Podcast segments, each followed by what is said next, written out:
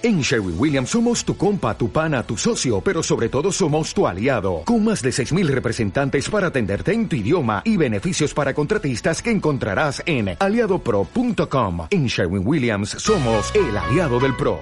Yo entiendo que la posición la agrupación y el Reino Independiente va en ese sentido. Alpidio Arba, presidente del Cabildo del Hierro, muchísimas gracias por habernos atendido esta mañana. Un placer, gracias. Un abrazo. Son las 8 de la mañana en Canarias. Caja 7 te ofrece los titulares del día.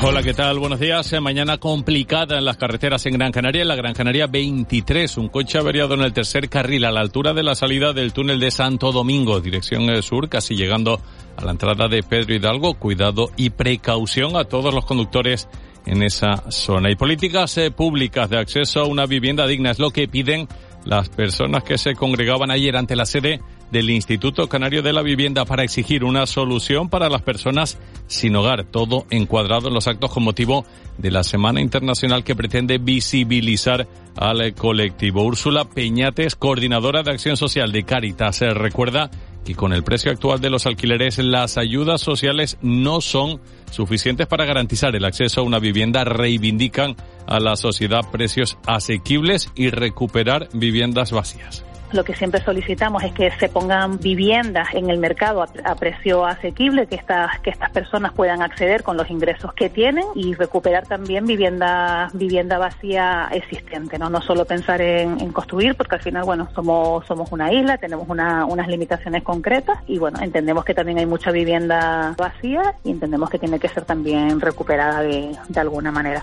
Y Comisiones Obreras se denuncia la precariedad laboral en el sector comercial. Desde ahora y hasta el 15 de enero, las personas que trabajan en comercios tienen que asumir jornadas laborales dobles y una mayor carga de trabajo sin que eso se recompense. Tenaida Medina, responsable de comercio de la Federación de Servicios de Comisiones Obreras en Canarias, ha explicado que las contrataciones incluso han caído este año. Con eso, el exceso de trabajo lo van a tener que asumir los mismos empleados. El volumen de trabajo es, es, mayor por el, por el volumen de personas que visitan las tiendas y al final el número de trabajadores es el mismo o incluso te diría que la contratación este, este año ha sido mínima. Tenemos un 20% de caída aquí en Canarias en contrataciones, con lo cual esos trabajos los asumen las personas ya indefinidas y son jornadas prolongadas que superan la jornada eh, completa y son gente que, muchos, en muchas empresas pues ni siquiera le dan la oportunidad de librar. Y en Gran Canaria mañana viernes comienza el eh, Congreso Regional de Seguridad Alimentaria, un punto de encuentro para conocer la realidad de un problema que ha dejado de serlo para los consumidores. Así lo ha dicho Juan José Rodríguez, doctor en veterinaria. Uno de los eh, ponentes destaca que uno de los logros en los últimos 30 años es que los consumidores han dejado de ser conscientes de que lo que comemos nos puede enfermar. Sin embargo, afirma que el cambio climático tiene un claro impacto en la seguridad alimentaria ya que el aumento de temperaturas ha provocado que, por ejemplo, este verano hayan aumentado un 20% las enfermedades de transmisión alimentaria. O sea, nosotros lo que estamos viendo, por ejemplo, es que sobre todo en verano, en las épocas cálidas, ya se está produciendo un aumento que puede ser más de un 20-25% de las enfermedades de transmisión alimentaria y eso, aunque en, términos globales no es no es eh, muy llamativo, pero a nosotros sí que nos, nos tiene que alertar para poner a punto sistemas de mejora. Y un apunte más, esta madrugada Salvamento Marítimo rescataba 45 personas de origen subsahariano, iban en una embarcación, eran localizadas al sureste de Gran Canaria y luego trasladadas al muelle de Arguineguín. Todas presentaban buen estado de salud. 8 y 3. Tú pones la ilusión en tu futuro y en Caja 7 te ayudamos a alcanzarlo con éxito. Descubre las ventajas de tus planes de pensiones con incentivos especiales hasta el 31 de diciembre. Consulta condiciones en cajasiete.com. De la noche al día, Canarias Radio. CEPSA te invita el 29 de noviembre a una nueva sesión de Diálogos en Acción, un foro de intercambio de buenas prácticas entre la energética y la sociedad canaria. Bajo el título Revolución 5.0, las personas, corazón de la transformación digital, compartiremos cómo la clave de una verdadera transformación digital no solo está en las plataformas tecnológicas, sino en especial en la capacitación y el cambio cultural de las personas. Inscríbete en cepsa.com barra Diálogos en Acción. En Cristalam tenemos la solución definitiva para el exceso de calor en edificaciones. Nuestras láminas de control solar 3M para cristal con una reducción térmica de más de un 80% y libres de mantenimiento son eficiencia energética en estado puro, sin obras, sin cambiar los vidrios, en exclusiva en Canarias, solo en Cristalam. Visítanos en cristalam.com. Los juguetes Slipper afinan sus precios porque llega su Black Friday. Sí, este viernes la juguetería Slipper de Santa Cruz de Tenerife, la Orotava, las Chafiras y Las Palmas abrirán en horario continuado de 9.30 de la mañana a 8.30 de la tarde con descuento del 15% en todos los artículos. Recuerda, este viernes Black Friday en Lice, juguetes para crecer, juguetes para vivir. Si tienes algún bono consumo Tenerife y aún no lo has utilizado, recuerda que puedes canjearlo hasta el 30 de noviembre. Entra en bonotenerife.es y consulta la lista de comercios, restaurantes, gimnasios o peluquerías disponibles. FIFEDE, Cabildo de Tenerife, programa cofinanciado por el Gobierno de Canarias. Apagas velas, tienes 18, eres mayor de edad. Es lo que toca.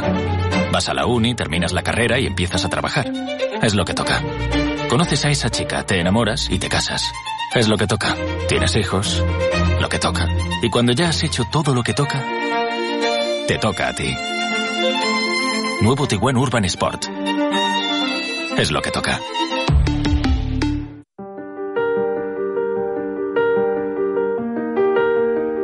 Yo soy Tatiana y soy superviviente de violencia de género. El padre de mis hijos intenta quitarme la vida. Me dio 36 puñaladas. Eh, logré salir de casa, pedir ayuda. Todavía no, no entiendo cómo, ni me puedo explicar cómo, pero bueno. Y aquí estoy, gracias a Dios. Cuando yo estaba durmiendo me zarandeaba y me decía, no te duermes porque te mato. Pero eso era siempre. No permitan que nadie les quite la vida. Nadie. O sea, que no permitan ni lo mínimo, ni nada. Yo ahora, a pesar de todo y de todo lo que he pasado, me siento libre.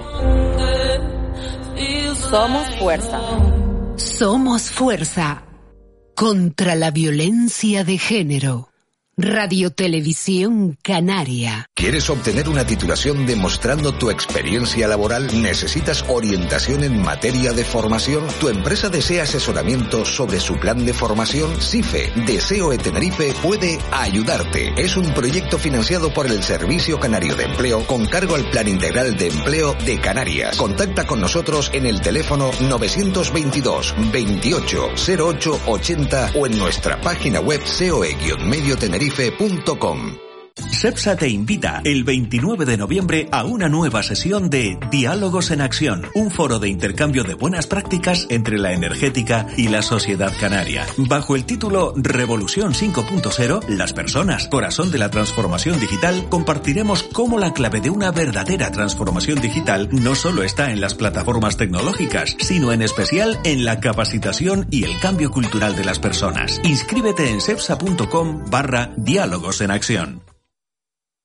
De la noche al día, Miguel Ángel Dasguani. 8 y 8 minutos de, de, la mañana de este jueves 24 de noviembre. Seguimos avanzando en, en los temas de actualidad. Y hoy hay una jornada eh, importante en el Congreso de los Diputados, en tanto en cuanto se van a aprobar los presupuestos generales para el próximo año. El Gobierno ha conseguido una amplia mayoría, apoyada por esa gratuidad eh, a las guaguas y otras 20 medidas también por las dos diputadas de, de Coalición Canaria. Y se va a hablar en el, en el Congreso de la ley de, de sedición también de, bueno, de, de, la ley del CSI y, bueno, todo esto en mitad de un ambiente crispado por la sesión que hubo ayer en el, en el Congreso. Vamos a ir a Pedro Sánchez que está en esa sesión de, de control en el, en el Parlamento Nacional han dicho claramente que no les gusta. Bueno, es la crónica de televisión española lo que tenemos, a ver si ahora conseguimos esa, esa comunicación en directo. Eh, se, ha, se ha crispado, eh, Juanma, el ambiente ayer en, eh, en, en, el Congreso porque, bueno, eh, una diputada de Vox que decía, eh, que le dijo Carla Toscano, que, que, le dijo a la ministra de Igualdad, eh, a Irene Montero, metiéndose con ella, que, que bueno, que ella lo único que ha estudiado en profundidad no son las leyes, refiriéndose a la ley del sí es sí, uh -huh. por eso eh, esa puerta abierta que se queda, ¿Sí? sino que lo único que a quien único ha estudiado en profundidad es a Pablo Iglesias. Claro, esto produjo. Bueno, vamos a ver, a Irene Montero, Irene Montero es una, una ministra abra, abrazada, ¿no? Un poco por el, primero por el grado de exposición que, que ha tenido, eh, y bueno, pues también por algunos creo que, que, que, por el desgaste de la formación que eh, en, la, en, la, que milita, en la que ocupa un, un, un puesto destacado. El, el, desgaste de Pablo Iglesias afecta a Irene Montero, obviamente, y porque afecta a Podemos. Eh, pero cuidado, ¿eh? que tanto ataque personal en los últimos días la están salvando, ¿eh? O sea, los que pretenden... Están convirtiendo como, el efecto contrario, Claro, ¿no? como suele pasar, como suele pasar siempre, o sea... Pero es al que, quieres, al, que quieres, al que quieres matar lo acaba salvando, ¿no? ¿Eh? Pero Eh, no es de recibo no, eh, no, este, es- tipo, este tipo de, de, de, de- declaraciones y este tipo de un afirmaciones. nivel político y moral muy bajo. que la única, lo único que ha estudiado a fondo es a Pablo Iglesias, pero bueno. y, y, y, y en días pasados también, o sea, realmente la están atacando duramente, ¿eh? encarnizadamente, Al final, diría yo. Pues también un poco, pues, pues las personas que también, que, que son, que incluso que pueden poner una, una visión crítica respecto a, a, a la tarea de Podemos o la, o, o la propia de Irene Montero, ven estas cosas, bueno, y, y se escandalizan, ¿no? Hay, hay, de hecho, ayer también Pedro Sánchez intervino en, la materia, hoy, hay muchas interpretaciones sobre si lo que dijo Sánchez fue a parar a, Irene Montero o no, ¿no? Lo que dijo en Twitter es, estamos juntos contra la violencia machista, negarla es una forma de ejercerla, subirla a la tribuna del Congreso es cruzar una línea intolerable, seguiremos adelante con convicción y determinación, y determinación. todo mi apoyo, Irene Montero, o sea, al final... Tenemos, tenemos ese momento que se produce ayer en el Congreso. Hay que tenerla de cemento armado para insultar a profesionales que se han pasado años de su vida estudiando Derecho y una oposición, cuando el único mérito que tiene usted es haber estudiado en profundidad a Pablo Iglesias. Para tiempo. Será retirado del diario de sesiones. Quiero solicitar que se incorpore al diario de sesiones la violencia política que se está ejerciendo para que se pueda saber que las feministas y las demócratas somos más y les vamos a parar los pies a esta banda de fascistas con más derechos. Pues es el ambiente que se respiraba ayer en el Congreso de los Diputados, eh, previo a la, a la sesión que hay hoy, ¿no? Fíjate que es, es- esa acusación eh, viene a cuento, ¿no? De, de, de la ley del CS, del solo sí es sí y de y de la crítica de Podemos a, a los jueces, ¿no? La crítica de la ministra de Igualdad a, a los jueces cuando se, se conoce que esta nueva ley puede provocar revisiones de condenas que benefician a los violadores. Eh, es cierto que, que muchas, muchos criticamos ese, ese eh, juicio a los jueces llamándolos machistas así en, en sentido general, ¿no? Y no reconocer el, el error que podía haber, que tiene la, que puede tener la ley, ¿no? Pero de ahí a convertir, eh, o sea, a meterse de esta manera, a hacer este ataque personal, y además eso es, ¿no? Como me está diciendo una compañera ahora, es que eso es, es muy, es muy grosero, ¿no? Eh, pues mira, va un trecho, ¿no? Tal, tal- tal- tal es, tal es así que, re- que, que, que está en un proceso de rehabilitación de Irene Montero, justo cuando Podemos también había asumido el error de criticar a los jueces de una forma indiscriminada y había aflojado bastante en esas consideraciones. Ahí Victoria Rosell está jugando un papel pues, pues difícil, ¿no? Delicado, pero muy, muy sofisticado, ¿no? De intentar objetivar esta cuestión. Se dice muchos disparates. Se dice que la reforma de la ley va a res- resolvería este asunto. No lo resolvería. Resol- modificar a la ley lo resolvería para las condenas futuras para las que ya están, siempre se, acudirán al principio de indubio por reo, o sea, la, la- situación más favorable. Bueno, pero ahora, bueno, Juanma, pero ahora con la, la, la decisión del- de la Fiscalía General, Cuidado, estamos pendientes de no de la fiscalía, estamos pendientes de lo que diga, sí, de lo que diga la el Sala de Supremo, Penal del Tribunal Supremo. pero, pero bueno, es la decisión Canario. de la Fiscalía tiene, tiene su antecedente y, bueno, es, es, es consecuente y, bueno, Podemos parece eh, que puede ir por ahí, ¿no? La- tiene una lectura política también. Podemos en manos del juez Manuel Marchena, ¿no? El gobierno un poco en manos del juez Manuel Marchena, que, que ha sido también muy criticado, la sentencia del Prusés y todo aquello y tal. La verdad es que el, el bueno, el Juego de Tronos, perdón por, por ser tan, tan poco original, de la política española, de la política, la judicatura. Eh, Confiemos no- en que sea una decisión profesional. bueno, yo, yo no tengo ninguna ninguna duda de ello, ¿no? Pero pero también el, el, el, el- el- el Supremo tiene tiene las manos un poco atadas, ¿no? Está, está tasado por la norma, ¿no? Claro. Entre las votaciones que hay en el, en el Congreso está esa proposición de ley para el establecimiento de gravámenes temporales del sector energético, para esos impuestos al sector energético, a la banca, también a las grandes fortunas. Eso va a ser, a- a- va a ser aprobado con el apoyo de, de los socios habituales del gobierno, de, de este gobierno de, de coalición, después de los cambios que se han introducido en, en la tramitación parlamentaria y también Hoy eh, llega esa famosa reforma de la ley de, de sedición a- al Congreso y se va a hacer con una con un- una fórmula de votación bastante inusual, que es la votación a viva voz. lo ha forzado el Partido Popular para que, eh, bueno, los socialistas tengan que, que retratarse. Esto de, de votar a viva voz, de, ¿no? Es una manera de retratarse. ¿A ustedes qué les parece? Bueno, esto es, es un ardid parlamentario, ¿no? Legítimo, ¿no? Sí, no, yo no le doy más, más trascendencia. ¿Por qué? Porque lo que estaba pidiendo Feijóo, cosa que no iba a lograr, pero bueno, que también él, él- él lo sabía, es, un, es una jugada un poco de astucia, ¿no? Es decir, pues que se rebelen los diputados socialistas y que voten en contra y que entonces, bueno, el PSOE salga, salta por, salte por los aires y los varones socialistas, pues entonces desafíen a Sánchez. Bueno, esto lógicamente Tal no, vez. no, también. no va a ocurrir, ¿vale? No, punto uno. Eh, punto dos, sí permite hacer una grabación de un señor diputado por Palencia que va a decir sí a la ley y entonces ese corte se lo pondrán en redes sociales durante la campaña a ese diputado eh, reiteradamente diciendo tú votaste a favor de perdonar a los a los separatistas catalanes. Eh, Eso básicamente el intento de la votación es, para ese, eso. es, eh, ese es el objetivo, al parecer, si ese es el objetivo, o sea, si el objetivo de que se vote a mano alzada es poder tener una grabación, Sí, sí. Pues a mí me parece- podértelo restregar, sí, eso es. me eso. parece, Ahí, ahí hay, un precedente, vamos. hay un precedente que en Canarias nos acordamos perfectamente. Anorama tuvo un detalle de humanidad política, de, humanidad, de, buen estilo político, en la despedida de José Luis Rodríguez Zapatero, cuando dijo aquello de usted puede mirar a los ojos de los españoles. Eso, el PP lo grabó y lo emitió continuamente durante toda aquella campaña de las elecciones de 2012. Y Anorama sacó el peor resultado que ha sacado en el Congreso.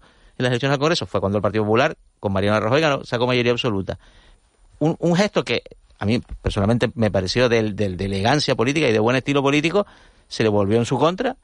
Eh, ¿Por qué? Porque, porque bueno, porque un, un- un- un adversario que además con el que comparte muchos votos, Coalición Canaria y el PP, eso todos lo sabemos, en, en la provincia de, Santa Cruz de Tenerife, pues le sacó partido. Pues eso, es lo que fue, va a fue un pasar. acto, fue un acto elegante, fue, fue Sí, un de acto humanidad, sí, sí. eh, elegante, o sea, de elegancia. Hay una Y- palabra, y- hay, hay una, hay un y concepto lo que hemos- utilizaron en su contra. Que, que hemos dejado de usar en la política, que es la piedad. O sea, se, se- se ha convertido en... la política es un deporte de contacto, eso me parece bien. Pero, pero donde no hay reglas, ¿no? Donde, donde, donde ya, ya no es ya no es esgrima, se ha convertido en otras cosas. Ya Claro, no- esta, esta mañana comentaba alguien en la, en la redacción, cuando estábamos preparando el, programa, hablamos de, evidentemente de- del caso de, de Irene Montero, de esta, de este ataque de, de Carla Toscano, y recordaba y decía, claro, pero es que, es que en su día También, Podemos, sí. Pablo Iglesias También. se metía y le decía a Ana Botella que estaba allí porque había estado con, porque era la pareja de la mujer de, de José María Aznar. también, Entonces, también. claro, entonces dice, hay que colocar las cosas en su sitio porque al final están, eh, Donde están las dan las- recibiendo, donde las dan, las toman. donde las dan las toman, ¿no? Y un poco esa era la, eh, la conclusión que se, bueno, que se. Pero habría que parar esto, ¿no? Claro, claro. Habría que cosa- pararlo, una porque si no seguimos así, otra. No, no, no, ¿a Ángel, dónde vamos? No lo estoy justificando, Ángeles, en O sea, absoluto. ya- Digo que, que don- bueno, pues eso, un poco, ¿no? Que, que hay que mirar para atrás y ver, y, y ver. Porque, eh, Miguel Ángel, si la justificación para pedir que se vote a mano alzada en un asunto es el poder tener unas grabaciones, para usarla. ¿a dónde vamos? Masivamente en la provincia de Huelva. Eso ¿A es lo que es. Para eso, esto, para esto va a servir, no nos engañemos. No, pero si el objetivo, la única razón es esa, ¿a dónde vamos? Mensaje de un oyente, hola, buenos días. Una pregunta, ¿qué castigo le pondrían ustedes a esta lacra de gente? Porque yo lo escaparía, que el próximo se lo piensa. Digo, ¿a quién? A los violadores, preguntan, ¿no? Bueno, pues esto- así es como está el, el ambiente. 8 y 18, mínima pausa y retomamos toda esta actualidad. De la noche al día, Canarias Radio. Si tienes algún bono consumo Tenerife y aún no lo has utilizado, recuerda que puedes canjearlo hasta el 30 de noviembre. Entra en bonotenerife.es y consulta la lista de comercios, restaurantes, gimnasios o peluquerías disponibles. FIFEDE, Cabildo de Tenerife, programa cofinanciado por el Gobierno de Canarias. En Worten ha comenzado el Black Friday. Ofertas disponibles desde ya en nuestras 18 tiendas de Canarias y en nuestra web canarias.worten.es. Un Black Friday con todo. Financiación de hasta 48 meses. Comienza a pagar en 2023. Cambios hasta el 15 de enero. Envío gratuito en gran electrodoméstico y televisión gran pulgada. Worten Black Friday. Precio mínimo garantizado. Resérvate en la agenda el sábado 26 de noviembre y coge fuerzas porque vuelve la Noche en Blanco de La Laguna. Disfruta del mejor ambiente en más de 15 ubicaciones con actividades musicales, teatrales y deportivas y muchas sorpresas. Consulta el programa en la web y ven a disfrutar de la noche más emblemática de tu ciudad. Organiza la Concejalía de Comercio del Ayuntamiento de La Laguna. Busca la suerte en el corazón. Entre el 16 y el 30 de noviembre puedes conseguir tus premios en los comercios de Puerto del Rosario adheridos a la campaña. Todas aquellas compras superiores a 10 euros recibirán un rasca con el que podrán ganar hasta 250 euros en vales regalo, así como artículos de Los premios podrán ser canjeados entre el 1 y el 11 de diciembre. Anímate y participa. Campaña impulsada y desarrollada por la Asociación de Empresarios de Puerto del Rosario en colaboración con la Cámara de Comercio de Fuerteventura, financiado por el Ayuntamiento de Puerto del Rosario y cofinanciado por el Fondo Europeo de Desarrollo Regional. Una manera de hacer Europa. ¿De qué te estás quedando tú si el árbitro está vistido caminando por tu equipo, mierda? ¡Árbitro paquete! ¿Cuánto te pagaron? ¿De verdad que quieren esto para sus hijos? ¿Formas parte de una federación un club deportivo? El Poder de la Grada es un proyecto de Fundación DISA para inculcar los valores reales del deporte. ¿Lo llevamos a tu grada? Toda la información en www.fundaciondisa.org. Lo que hay. Aprende, disfruta y comparte con nosotros la Feria del Animal de Compañía. Este sábado, desde Infecar, a partir de las 11 de la mañana, Tomás Galván y su equipo de Qué Buena Hora te invitan a Animundo. Canarias Radio. Contamos la vida. De la noche al día, Miguel Ángel Dasguani. 8 y 21 minutos de, de, la mañana y les decía que seguíamos avanzando en los temas de actualidad porque esta semana se ha aprobado, eh, bueno, una, el Consejo de Ministros ha dado el visto bueno a una serie de ayudas para todos los que tienen hipotecas de tipo variable. Se trata de ayudar a, a muchas familias españolas, a un millón de familias aproximadamente, que tienen ingresos inferiores a los 29.000 euros y que se están viendo en serias dificultades para poder afrontar el pago de la hipoteca, eh, bueno, eh, que es un daño colateral, ese incremento derivado de la subida de, los tipos de interés. Con esta ayuda se trata de beneficiar, como digo, a un millón de familias aproximadamente.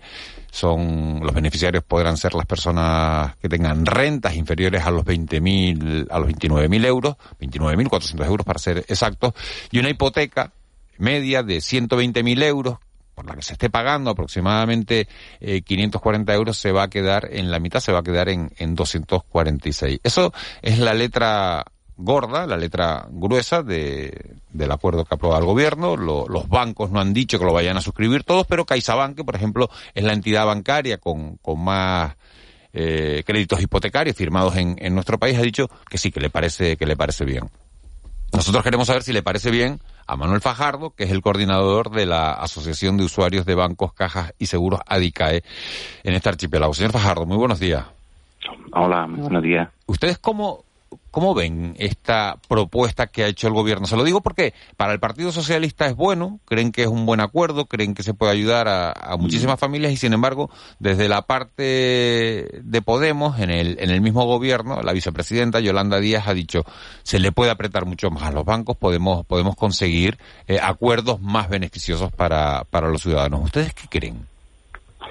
Bueno, eh, lo primero es que eh, en este caso, como casos anteriores, pues eh, Adicae tiene que lamentar que una vez más pues nos haya contado con los consumidores a la hora de, de, adoptar por medidas como, como en este caso que van destinadas a familias vulnerables con hipotecas. A ver, este acuerdo que al final ha sido consensuado entre la banca y el gobierno de manera exclusiva eh, nos parece insuficiente. Y nos parece insuficiente primero porque el número de familias que, que pueden acogerse a las medidas y además si tenemos solo en cuenta a las familias vulnerables, es decir, las familias con renta inferiores a 25.200 euros y con una carga eh, hipotecaria de al menos el, el 50% de sus ingresos. Bueno, pues si tenemos en cuenta solo a esta familia, que el grueso de, de las medidas van destinadas a ellas, el resultado es que no más de 250.000 familias de los casi 5 millones de hipotecados pueden acogerse a la medida y que en Canarias pues, aproximadamente pueden ser unas 12.000 familias. Y en segundo lugar, porque eh, las medidas como el acceso a carencias de, capital o el alargamiento del plazo de amortización, aunque son efectivas en el corto plazo, porque eh, realmente se va a conseguir reducir la cuota mensual. Eh, en el largo plazo, pues sin embargo, no, no, no interesan al usuario porque al final lo que hace es encarecer el préstamo. Eh, vamos a poner como ejemplo una hipoteca media de 146.000 euros a 25 años, referencia de Euribor, y en el que se acuerda, o para préstamo para el que se acuerda, una ampliación del plazo de 5 años.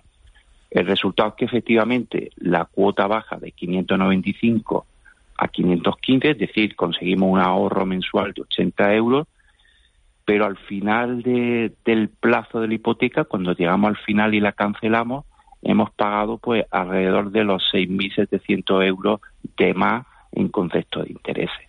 Luego, eh, aquí hace falta pensar muy poco, discurrir muy poco para ver quién es el beneficiado con este tipo de medidas. Al final es la banca la que consigue un rendimiento adicional al préstamo hipotecario.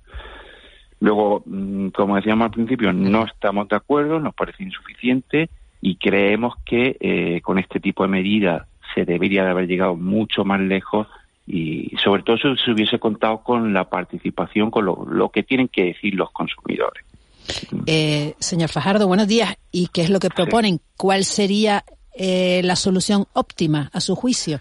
Pues nosotros, claro, nosotros ya cuando se redactó el, Código de Buenas Prácticas del, Real Decreto del Ministro del Guindo, ya propusimos que en este tipo de carencias de capital eh, fuese la, la banca la que asumiese ese interés, o cuanto menos, si se va a pagar eh, eh, capital, perdón, si no se va a pagar capital, pero se paga intereses, por mucho que sea un tipo de interés reducido, esa parte tampoco la hiciese, porque al final lo que nos va a ocurrir es que durante la carencia el usuario paga interés y luego ese plazo que se amplía en 5, 6, 7 años va a seguir pagando también interés, luego paga intereses doblemente. ¿Y usted cree que esto, que esto lo aceptaría la banca?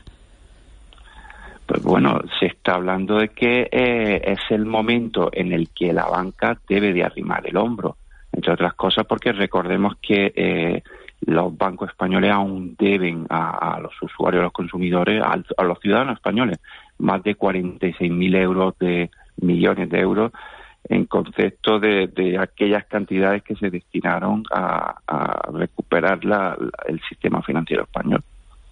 Eh, se Fajaro, muy buenos días. Mm, la realidad es que nadie vende duros a cuatro pesetas y los bancos menos que nadie, ¿no? Yo, mm, no, tenían ustedes unas expectativas quizás a lo mejor, eh, bueno, pues, pues, pues desmedidas o, o, poco realistas, ¿no? Respecto a, a las medidas que podía contener este acuerdo.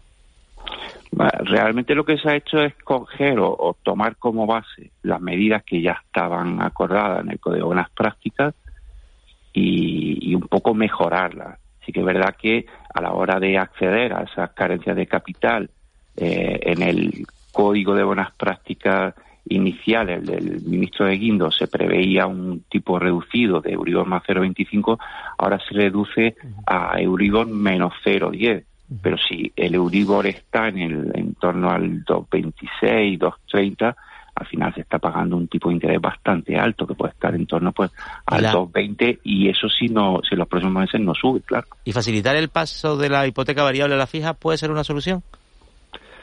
Pues pueden ser mm, solución para algunas familias. Aquí hay que ver cada caso concreto, porque si yo ya vengo de un un préstamo hipotecario a tipo variable, pero con un tipo de interés, pues, lo que sé, Euribor más cero y medio, o si estoy, eh, eh, si ya he amortizado más de la mitad del préstamo hipotecario, pues evidentemente no me interesa pasar de una hipoteca tipo variable a tipo fijo. Aquí, aquí hay que, hay que valorar cuál es la situación personal de cada, de cada familia y ver si realmente ese cambio interesa.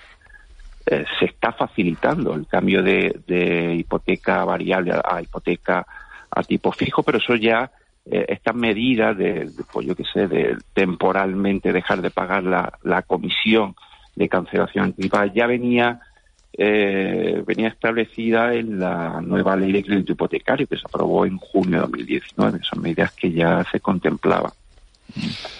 Manuel Fajardo, vamos a ver en qué queda esto, vamos a ver cuántas entidades deciden suscribir el, acuerdo y si finalmente se pueden conseguir, bueno, pues eh, lo que lo que decimos todos, ¿no? Mejores condiciones, porque cuando uno, cuando los bancos están tan de acuerdo, eh, tan fácilmente uno sospecha, ¿no?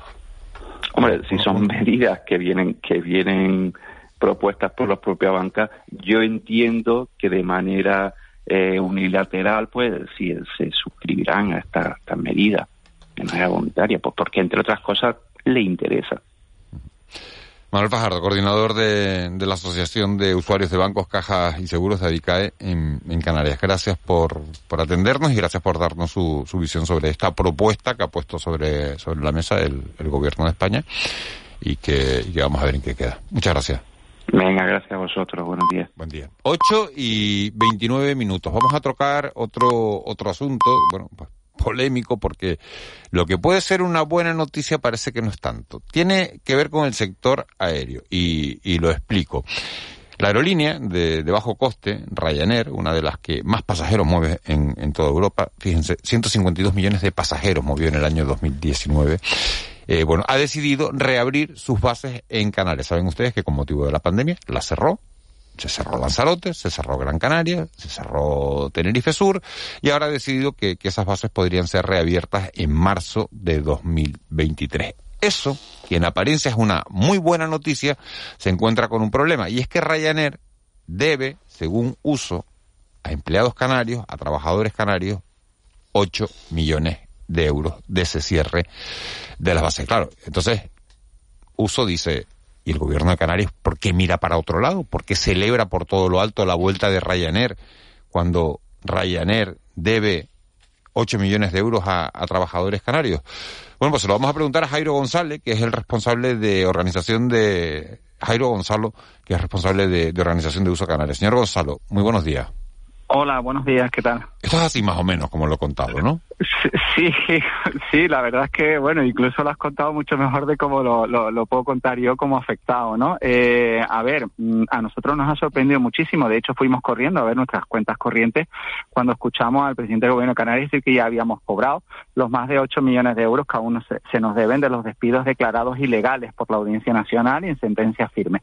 Eh, no es cierto, o sea, no hemos cobrado aún eh, lo que nos tememos y es lo que nosotros alertamos ya al propio gobierno de Canarias. Nosotros hemos ya tenido una reunión con el viceconsejero de empleo, el director general de trabajo, apenas hace un mes. Ya nosotros sabíamos que, esta situación se iba a dar y alertamos ya a, al gobierno de Canarias, en este caso a empleo, de esta situación. Se nos debe más de 8 millones de euros. Hemos solicitado el embargo preventivo de aviones para garantizar el cobro de ese dinero. Tenemos un señalamiento en Audiencia Nacional el día 18 de enero eh, a las nueve de la mañana precisamente porque eh, la empresa se niega a pagarnos lo que nos debe y, estamos en esa situación, eh, una situación en la que se nos vende un modelo low cost. A ver, eh, Ryanair viene a invertir y presenta, hace presentaciones en los aeropuertos, en los hoteles, pero es que ha elegido, y no por casualidad, hacer su presentación por todo lo alto después de cómo se fueron de Canarias utilizando un edificio público, utilizando presidencia del gobierno como plato publicitario para vender su modelo low cost que se basa en, en ayudas públicas, precariedad laboral, ¿eh? en no aplicar ningún tipo de convenio, de saltarse la normativa, la ley, para ellos una multa de inspección de trabajo es una inversión, no es una, no es una sanción, es una inversión. Entonces, ese modelo low cost es el que, el que nos traen a Canarias de que estemos orgullosos de un modelo que dice eh, el gobierno de Canarias, que defiende como exitoso en estos últimos 20 años en España, eh, no, perdón, 20 años en España sin convenio colectivo de los trabajadores, que hasta hace tres años ni siquiera se nos aplicaba la legislación laboral española, se nos aplicaba la irlandesa. Yo para denunciar tenía que ir a Dublín, pagarlo de mi bolsillo, denunciarlos en Dublín. Yo pagaba impuestos y pagaba seguridad social en Dublín. No tenía derecho a médico de cabecera en España, ni en Dublín tampoco, porque no era residente en Dublín. Eh, y teníamos que pagarnos seguros privados. Ese es el modelo low cost que, que, ahora defendemos y que alabamos como modelo de negocio exitoso que hunde a sus competidores eh, y en cuanto se hagan con el mercado, esto ya lo hemos vivido, es que estamos viviendo nuevamente lo mismo, en cuanto hundan a los competidores, se hagan con el mercado canario, eh, definitivamente pondrán sobre la mesa su chantaje, ya lo ha vivido Girona también, me llevo los aviones si no me das subvenciones, eso lo vivimos ya hace cuatro años. No se fueron de Canarias porque no tenían aviones, se fueron de Canarias y ahí está la hemeroteca a, a, Marruecos, abrieron dos bases en Marruecos, se fueron a Grecia, que fueron los países que pusieron ayudas públicas de Estado sobre la mesa. O sea, es que ese es el modelo. En cuanto le corten Claro. el grifo, se van a ir. Claro, y usted nos está contando todo esto a, a- a nosotros y a, y a todos los oyentes de las ocho islas, pero usted me está diciendo que esto ya se lo contó a Gustavo Santana, que es el viceconsejero de empleo, y se lo ha contado a Alejandro Ramos, que es el director general Tuvimos trabajo, la ¿verdad? reunión apenas hace un mes. Claro. Nosotros, Y usted le cuenta todo enero- esto, todo esto que nos está contando a nosotros, y ellos qué le dicen, lo miran y le dice, Jairo, eh, No, él se comprometió con nosotros que iba a hacer averiguaciones con turismo a ver si era verdad que, que esto se iba a producir y bueno, em, también nos pidió que le mandáramos más información acerca del CEPE. Esa es otra. Eh, Ryanair no ha hecho los pagos correspondientes de nuestros salarios de tramitación a la seguridad social y ahora el CEPE nos reclama que el paro que yo he cobrado es un cobro indebido que lo tengo que devolver. Bueno, que todos los que hemos cobrado el paro en ese periodo de tiempo tenemos que devolver como cobro indebido por culpa de Ryanair.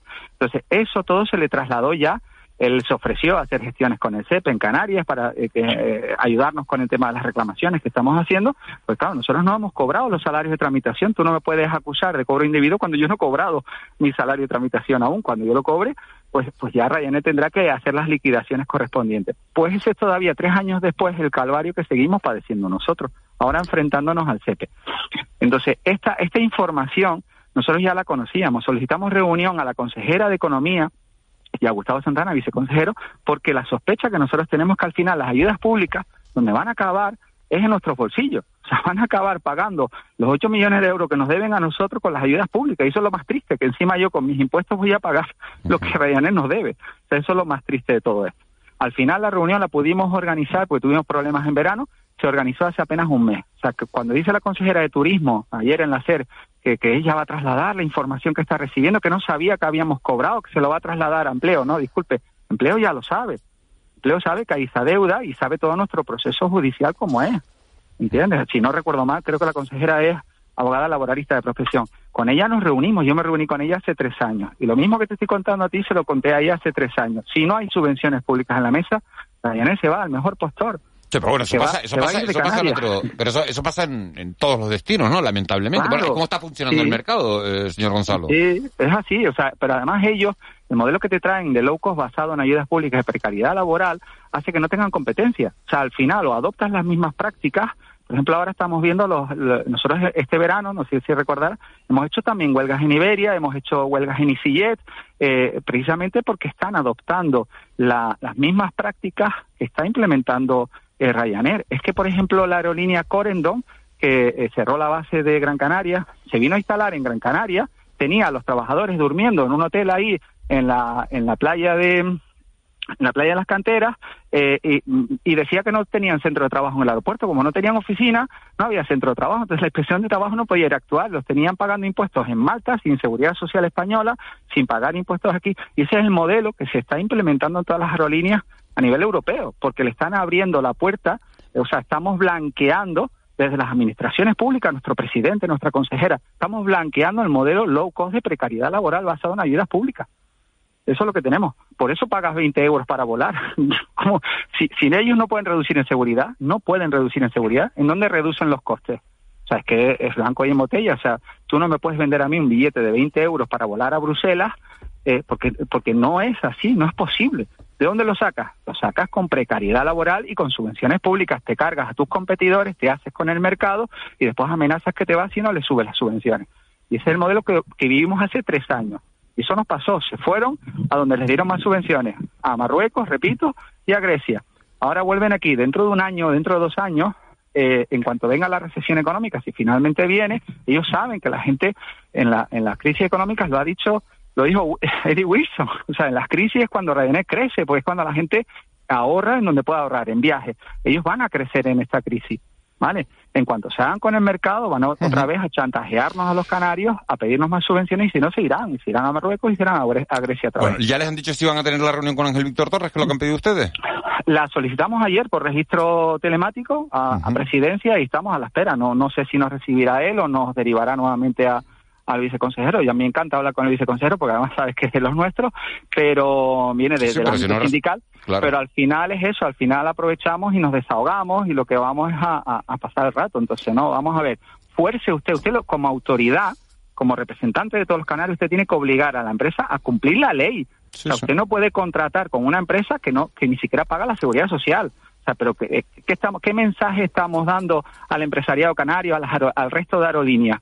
Que hacer las cosas mal, saltarse la legislación, no pagar a tus empleados, despedirlos. Acaban de despedir a 40. A mí me hace gracia cuando dice que van a, a contratar 120 trabajadores nuevos. No, no, van a tener que contratar más. Están despidiendo en España, acaban de despedir a 40 trabajadores por secundar una huelga. ¿Y qué condiciones? van a contratar más. ¿Qué condiciones esperan a estos trabajadores? ¿Las mismas que tenían ustedes?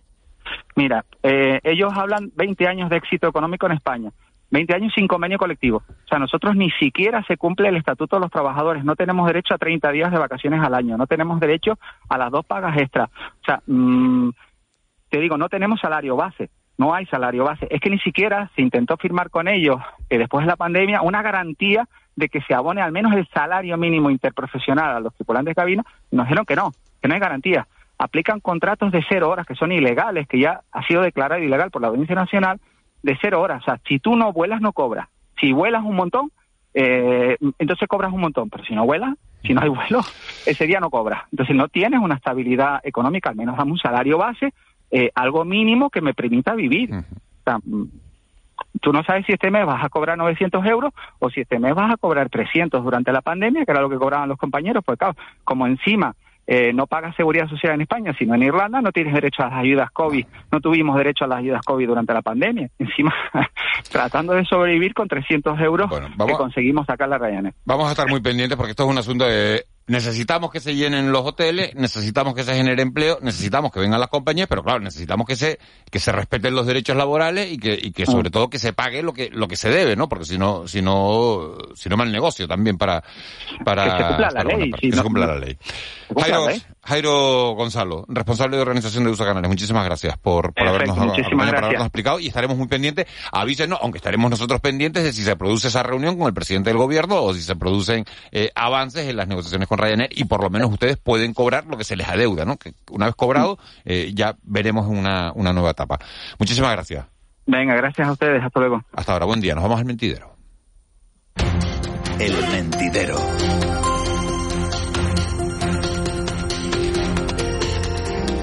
Leopoldo Fernández Cabeza de Vaca, buenos días. Buenos días a todos. Vaya mañana esta, ¿no? Manuel Mederos, muy buenos días. Muy buenos días. Hoy te, hoy te he quitado el don, no sé por qué, siempre suelo decir don Manuel Mederos. Pero Porque cada vez retrasas más la La, la, retrasa, pero es que esto la, la fuerza y, luego, que tenía y luego Jairo, viene el informativo y te quejas de que... Jairo Gonzalo, pero es que tú sabes la, la cantidad de temas, sí, claro que lo sabes, porque por eso estás aquí, ¿no?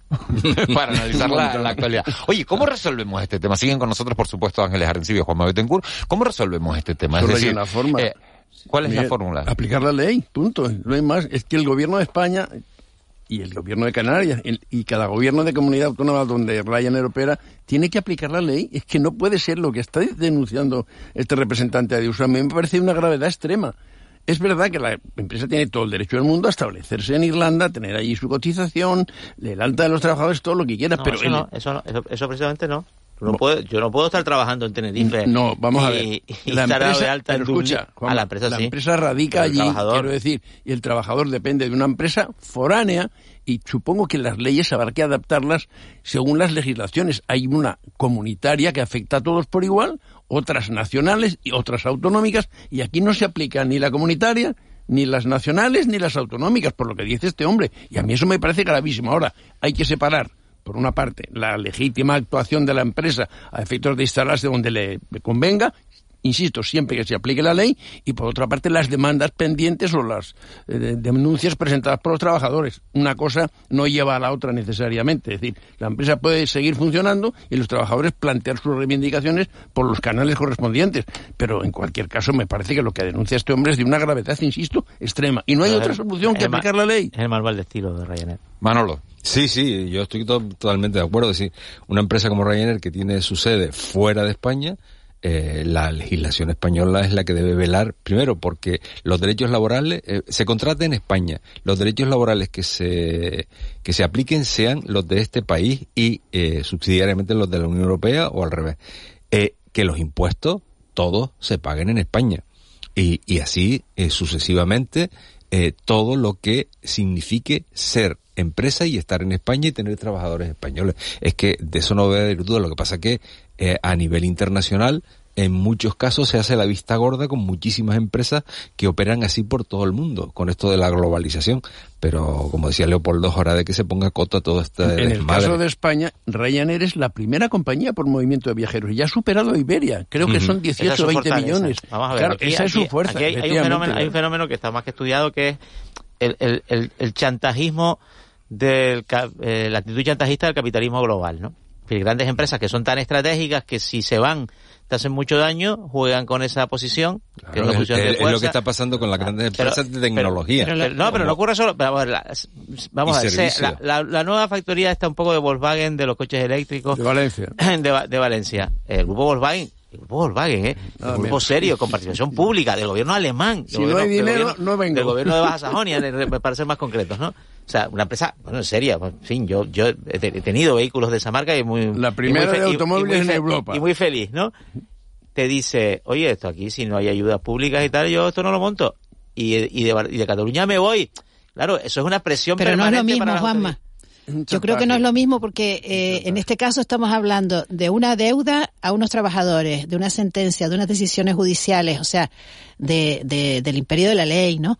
Entonces, si yo acepto que esta empresa eh, vuelva por, ¿no? Vuelva de rositas y sin cumplir esa obligación, que es una obligación legal, a mí me parece que no es lo mismo que otra empresa que pida ayuda que pida ayuda Es la, eh, es la Pero- misma, pero es la en el misma ca- en el cultura. caso- porque aquí se está incumpliendo una decisión, una aparte, decisión. pero eso te doy la razón, pero es la misma, es esa cultura de Es yo la soy- misma cultura, pero no es exactamente el mismo. Es el porque mismo además, porque Me parece más grave, ¿no? Ryanair de- presume de ser una empresa pirata. Es más, parte de su marketing consiste en decir somos unos golfos. Sí, sí, Mira, sí, somos unos sí. golfos, pero lo hacemos para darte el billete más barato. El o sea, es señor- un poco el esa señor técnica de marketing, de marketing de provocación. Y lo, y lo que tú decías respecto a las ayudas públicas, es decir, eh, hay gobiernos que van a buscar a Ryanair para que claro. ve- pues, el Canario entre Claro otros. ¿no?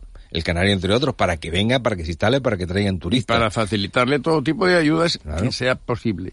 Y eso, claro. sin exigirles a nada, ellos sin exigirles su fortaleza. nada. Eh, quitándonos el tema Ryanair, porque al final hace falta que, que acabe viniendo, pero lo que hace falta, Claro, como, es como que- estamos, como es que estamos es todos de acuerdo, ¿no? que cumpla, que dominio. cumpla la Que ley, cumpla y la a par- ley, nada más, y a partir de ahí la que, ley. que siga viniendo. Otra noticia que, bueno, que es actualidad hoy es esa este pa'lante y para atrás que estamos con el nombre de Nueva Canarias, ¿no? Nueva Canarias recupera el nombre después de su restitución en los tribunales. Un error. Al notificar la demanda de Interior, anula la expulsión de Nueva Canarias del registro de partidos. A Nueva Canarias le dijeron, usted no ha presentado las cuentas en tiempo y forma, usted no ha adoptado sus estatutos, con lo cual queda expulsado de- del registro de partidos políticos. Eso se recurre y ahora Nueva Canarias cambia de nombre y dice, ahora me llamo Nueva Canarias Bloque Canarista. Esto se recurre y al final resulta que un error en la notificación de la demanda le permite a Nueva Canarias Recuperar el recuperar el nombre. Pero esto Como si no hubieran valido los argumentos esgrimidos anteriormente. No, ¿Cómo queda la Audiencia Es Nacional? Es incomprensible, la Audiencia ¿no? Nacional, es un juzgado de la Audiencia es Nacional. una metedura de pata El- de la Audiencia Nacional. De la En su Audiencia Nacional. o en su notificación, da igual. Pero es una metedura de pata de la justicia. Una más. No, no, pero fue el Ministerio del Interior. No, el Ministerio del Interior A ver, eh, pone la, la reclamación, Claro. porque este, Pero es la este partido la que le devuelve el y es la justicia la, La que no notifica de la de manera correcta, o sea, el trámite judicial empieza eso, eh, y, no y no informa de manera correcta al Que que afectado, la que es Nueva extinción- Canaria. la que declara Entonces, la extinción, claro, al finalmente Eh, fallida. el final de la Audiencia Nacional. Nueva Canarias es inde- está indefenso, es como si se estuvieran celebrando un juicio contra nosotros sin que nosotros supiéramos absolutamente nada y de repente nos encontremos con una condena, ¿no? Condenado, sí, sí. Y entonces ahora lo que lo que lo que ocurre es que se anula eso. ahora ¿no? los bloques canaristas ahora lo dejan o lo quitan. Porque Bueno, a lo mejor lo dejan de segundo Sí, ¿no? nombre. de ¿no? apellido. Sí. También De apellido. Tiene tanto- Pero bueno, trascendencia- al menos, al, menos trascendencia- hay, un- al menos hay un reconocimiento de un fallo judicial. No, no, y tiene trascendencia respecto a las subvenciones públicas que están un poco en duda en el Parlamento Claro. de Canarias y demás y tal, que, que las que reciben los grupos parlamentarios. En cualquier caso, no entiendo cómo si se prohíbe el nombre de Nueva Canarias, porque tú le añadas luego bloque canarista, se autoriza. Porque nadie lo recurrió. Es que eso es incomprensible, porque lo que te prohíben es que utilices el nombre El de Nueva sí, Canarias. pero era un autoplagio. Claro. Era una cosa muy entonces curiosa porque era el mismo partido. En plan truco, ahí va eso, a ver si No, cuela. claro, ¿Y era una especie de autoplagio. Y coló. Sí, no, no es que otras personas No, no, no, no, ellos mismos. registren un partido que se llame Nueva Ellos Canarias Bloque mismos. Canarista, ¿no? Y la intención de- del Ministerio de Interior era, era poner un poco en orden ¿no? el registro, que por lo visto hay multitud de partidos inactivos en, Claro. En- y en esa operación, pues entró. Yo estuve una vez en el Pero registro decía- ese hace, hace años y tal, y la verdad es que tú ves ahí un poco los archivadores y tal, y todos los papelotes que tenían, y tú dices, mi madre, ¿Esto aquí qué es? después está la memoria política de España, desde luego, y digo, mi madre, como se les pierda algo y tal, resulta que alguien registra el PSOE y, y Pero, sin... pero lo curioso, Juanma, es que todavía estén los papeles. Sí, sí, sí, era, era muy, era muy, Que muy esté en gráfico. papel, ¿no? Sí, sí, era muy gráfico, era, era Es muy, increíble. muy de ministerio, muy de, de archivadores ahí. De burocracia, sí, de sí, vieja sí, sí, era, burocracia. era muy, sí, era muy, muy, muy gráfico todo lo que, lo, lo, lo- lo Digo que a fin de cuentas eh, hay una restitución y lo más importante de esta restitución no es el nombre, sino es los derechos que hubiese perdido Nueva Canarias en el Parlamento, sobre Deja todo un- las subvenciones Ma- Manolo, públicas. perdona, deja un poco también en evidencia a, a un poco a todos los ataques tremendistas que se produjeron cuando se dio la sentencia esta de anulación sí, de, sí, sí, de sí. bueno, dimita a Román Rodríguez, porque cómo va a ser consejero de Hacienda alguien que se ha olvidado de al final todo este tremendismo que hay en la política a veces y este este exceso, ¿no? este este histrionismo que caracteriza también a la política canaria también queda un poco mm, no tiene más trascendencia en ridículo simplemente. Ridículo. Lo notificaron a un, a un eh, domicilio en el que no vivía desde hacía 12 años. Es eso, ¿Eh? Bueno, no, sé, eso qué pasa, yo sí sé que me llegó una multa de tráfico ayer, que me estaba acordando ahora, me he quedado pensando en una multa de tráfico a un domicilio en el que no vivo desde hace dos años, eh, seguramente por fallo mío, ¿no? Por no cambiar el... Llamas a Nueva. Canarias y ellos te explican. Y entonces, claro, pero yo sí la voy a tener que pagar a mí, ¿no? No, no, Nadie me llama a Nueva. Canarias y ellos te explican y tal. Bueno, pero Sí, Nueva, sí, sí, Nueva sí, sí, Canarias, sí. Nueva Canarias ahora eh, tendrá que defender, ¿no? Su, su, o sea, el- eh, esa cuestión continúa viva, o sea, ahora tendrá que defender el, el, el, Las- el por qué no adaptó los, no los sé si se estatutos, no- ¿no? Sé si se notifican vía burofax o, o ya se hace. A mí me dice que no, No, bueno, llegó, la, llegó la multa, no la pagué No. en tiempo y forma, pero claro, he visto que me la mandaban un es que si sitio no donde vivo recibo, hace... 10 días. O si no consta Pero que recibes la multa, salvo que lo, la No. publiquen en el boletín, no tienes por qué pagarla.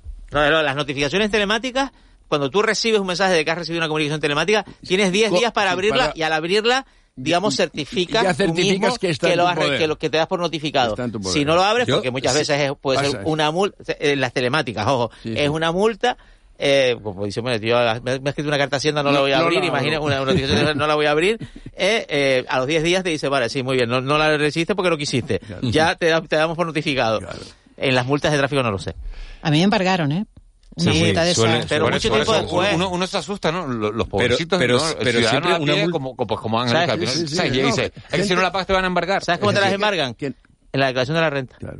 Una, una una, fórmula una, una multa, no sí, en la declaración de la renta. A mí me la embargaron en, No. en la y en cuenta el banco corriente. también la cuenta En la corriente. cuenta No, a mí corriente. me embargaron una una vez en la devolución de la, No, de la mí- declaración de la renta. A mí en la devolución de la última renta me de- una multa de la que no sabía absolutamente nada. Pero es que conduces Eh, demasiado deprisa, Manolo, sí, sí, lo sí, yo voy como un rayo. En la Gran Pero Canaria 2, siempre- eres el terror siempre- de la Gran Canaria 2. La mía, perdona, siempre perdona, siempre Manolo. hay posibilidad de recurrir ante el- lo contencioso administrativo. sí, sí, Es que, eh, por ejemplo, el- la contencioso administrativa de Las Palmas anuló hace como seis años multitud de multas porque no venían firmadas por, por el delegado del gobierno.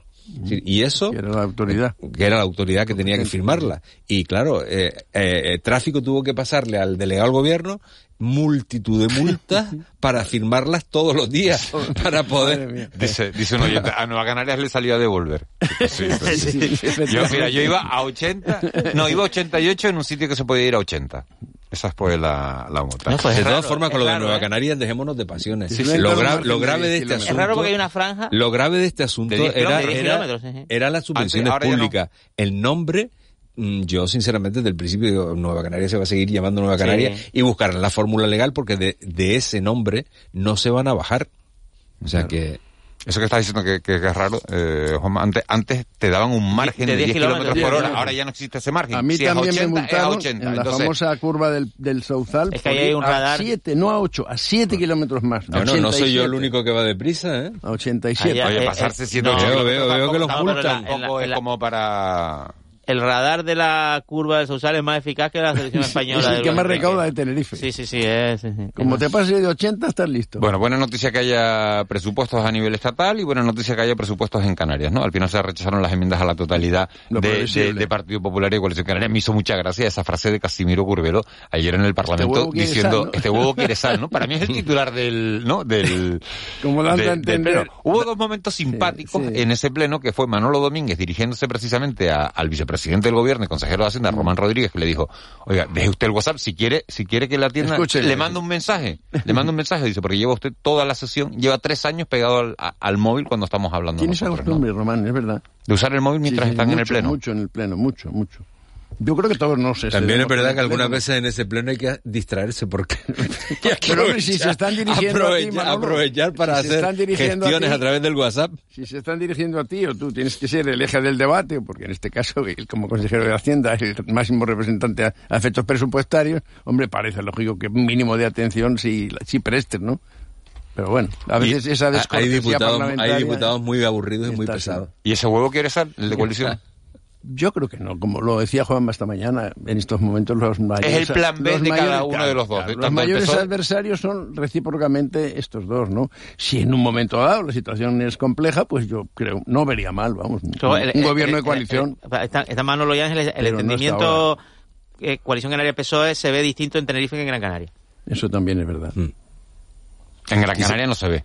No, al contrario, es más fácil. Ah, es, más fácil porque, el, peso, el peso, el peso de coalición, aquí es, aquí mínimo, es mínimo y la influencia es mínima. Y en Tenerife la influencia de coalición es muy potente y además la enemistad, o sea, el enfrentamiento entre los dos partidos es histórico, ¿no?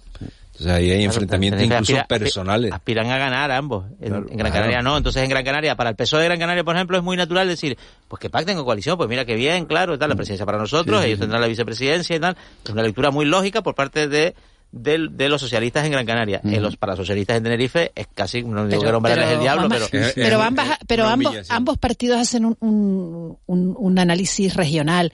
O sea, cuando hablamos de Coalición Canaria, yo por lo menos tengo, hombre, tengo claro que Coalición Canaria donde es fuerte es en, es en, es en Santa Cruz, ¿no?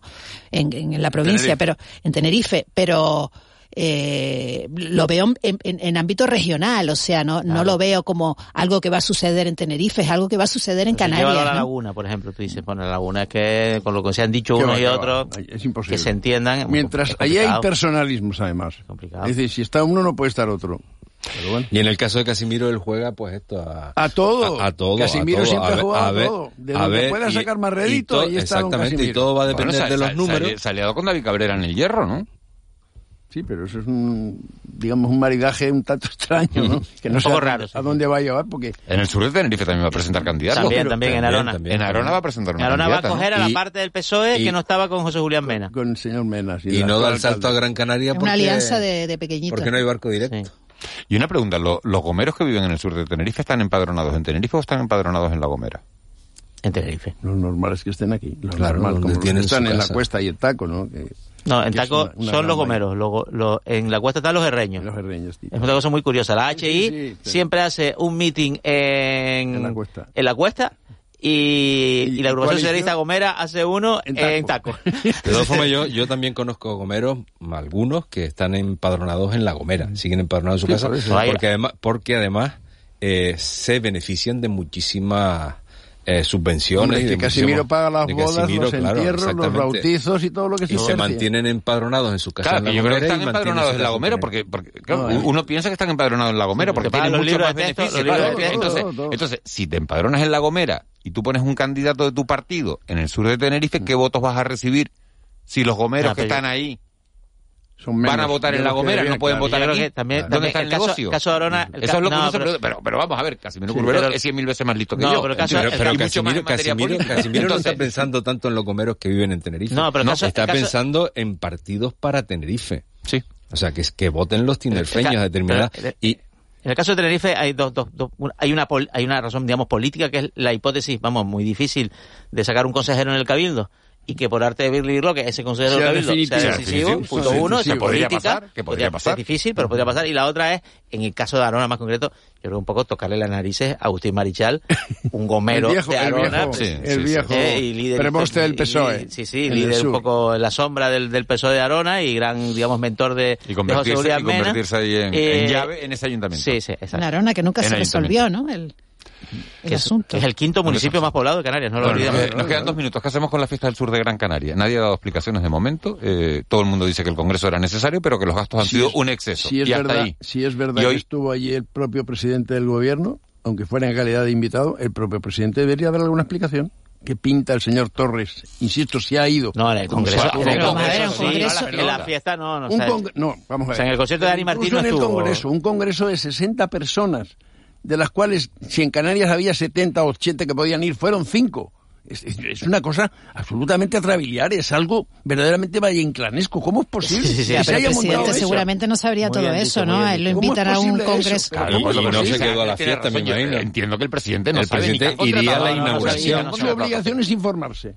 No, Él no puede ir a cualquier cosa. hombre, ¿qué no va a puede pedir? ir a cualquier cosa. El Congreso tiene un rango un poco por, por, por, te- por- te estás por el perfil de esos funcionarios que son altos Hombre, funcionarios. altos Luego todo lo que hacen, además, la de organización los que está, verdaderos que está- funcionarios. que la organización la llevan la, la interventora de San Bartolomé De y la, y la interventora de Santa. Lucía, que son gemelas.